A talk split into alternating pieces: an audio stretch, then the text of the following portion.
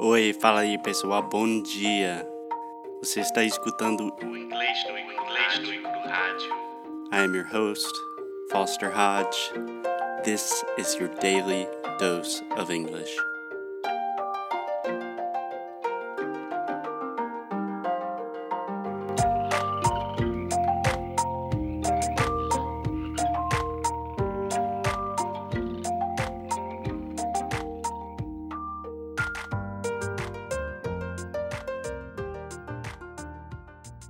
Hello, hello, hello, guys, and welcome to another episode of English no Rádio.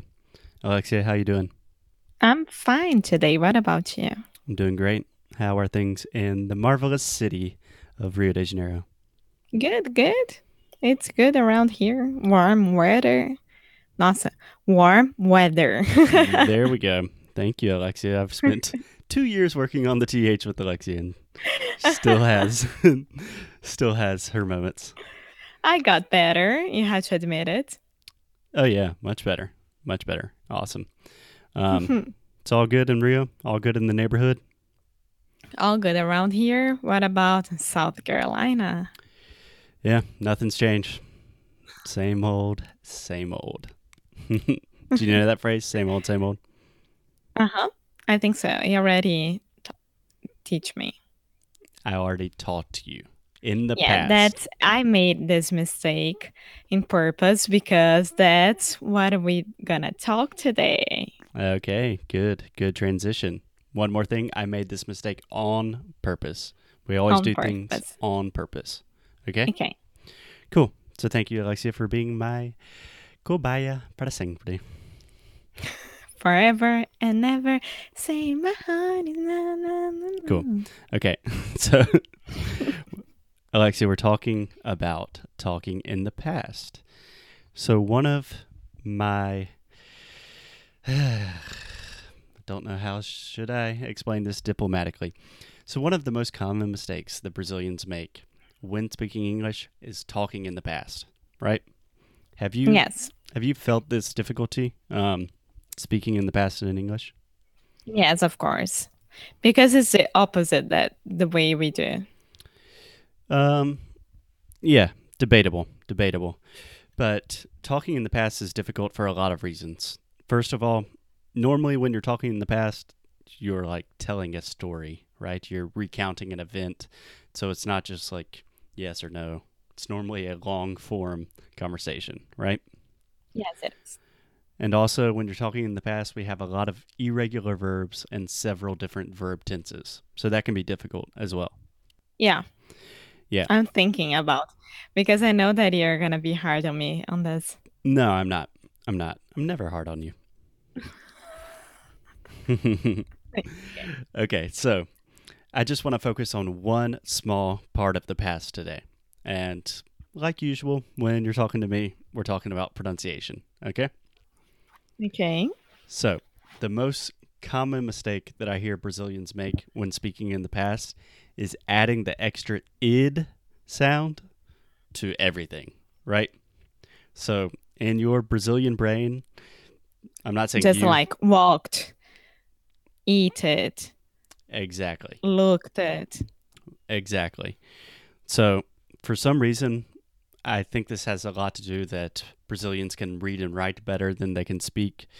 But when most Brazilians see the ed, automatically their brains think, "Oh, I need to say the id sound at the end," right?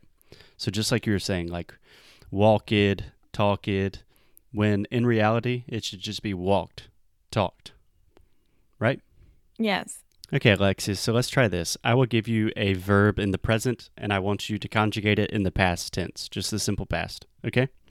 Uh-huh. Cool. So, Let's go. talk. Talked. Perfect. Walk. Walked. Um, pick. Picked. Nice. Move. Moved. Push. Pushed. Awesome. Awesome. Ah. So, Uh-huh. Did you notice some similarities with these words?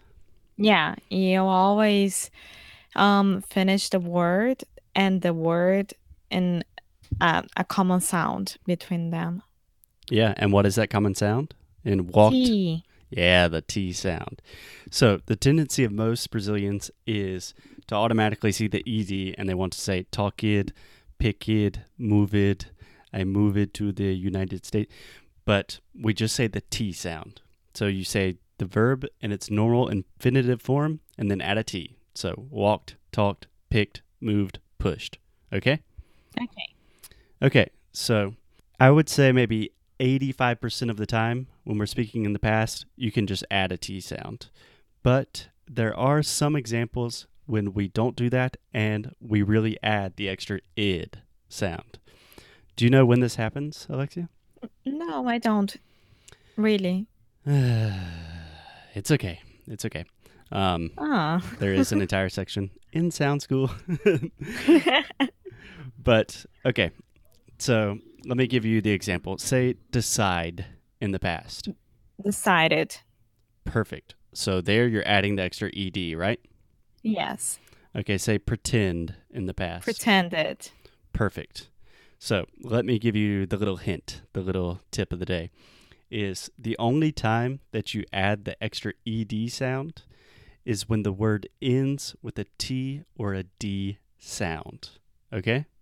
So think about that for a second. Does that make sense? The only time you add the extra id, the thing that most Brazilians want to add to everything, the only time we say that is when the last sound of the verb is a T or a D. Is that clear? Yes. Yes, it is. It's super clear.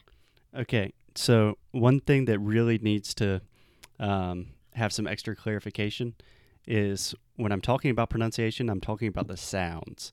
So, for example, in the word decide, the last letter is an E, right? Uh huh. But if you say the sound, decide, d, d, d, the last sound is a D. We don't pronounce the E at the end. So, So it's decided. yeah, even though there's an E in the written form of the verb, in the written representation, we still add the extra id because the last sound is a D. Does that make sense?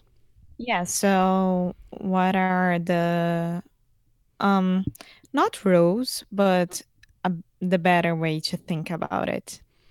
The best way to think about it.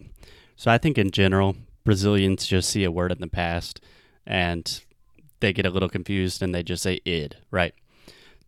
The most, if you don't want to study anything in the past, but you just want to go for the best percentage of times you will be correct, when in doubt, just add the T sound. So just take the normal verb and add a T. So instead of saying walked, just say walked, right? Uh huh. moved, uh, pushed. So, if you learned anything today, ladies and gentlemen, when in doubt, speaking in the past, just use the T sound. Does that make sense? yes, it makes it's really easy when you think about it. yeah, yeah, it's not that it's not that difficult. Um, certainly there are some exceptions and irregularities, but I think most people complicate the past um, a little too much. Yeah, it's true. Okay. I think we have a very good podcast about the past sound. I hope so. Okay, Alexia, I will see you soon. Later. Ooh. Later. Bye. Bye.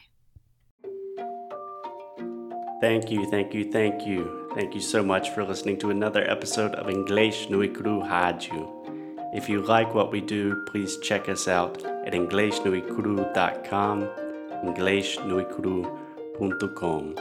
There you can find everything you need all of the episodes, transcripts, blog posts, articles, resources, and new courses that we are releasing this month.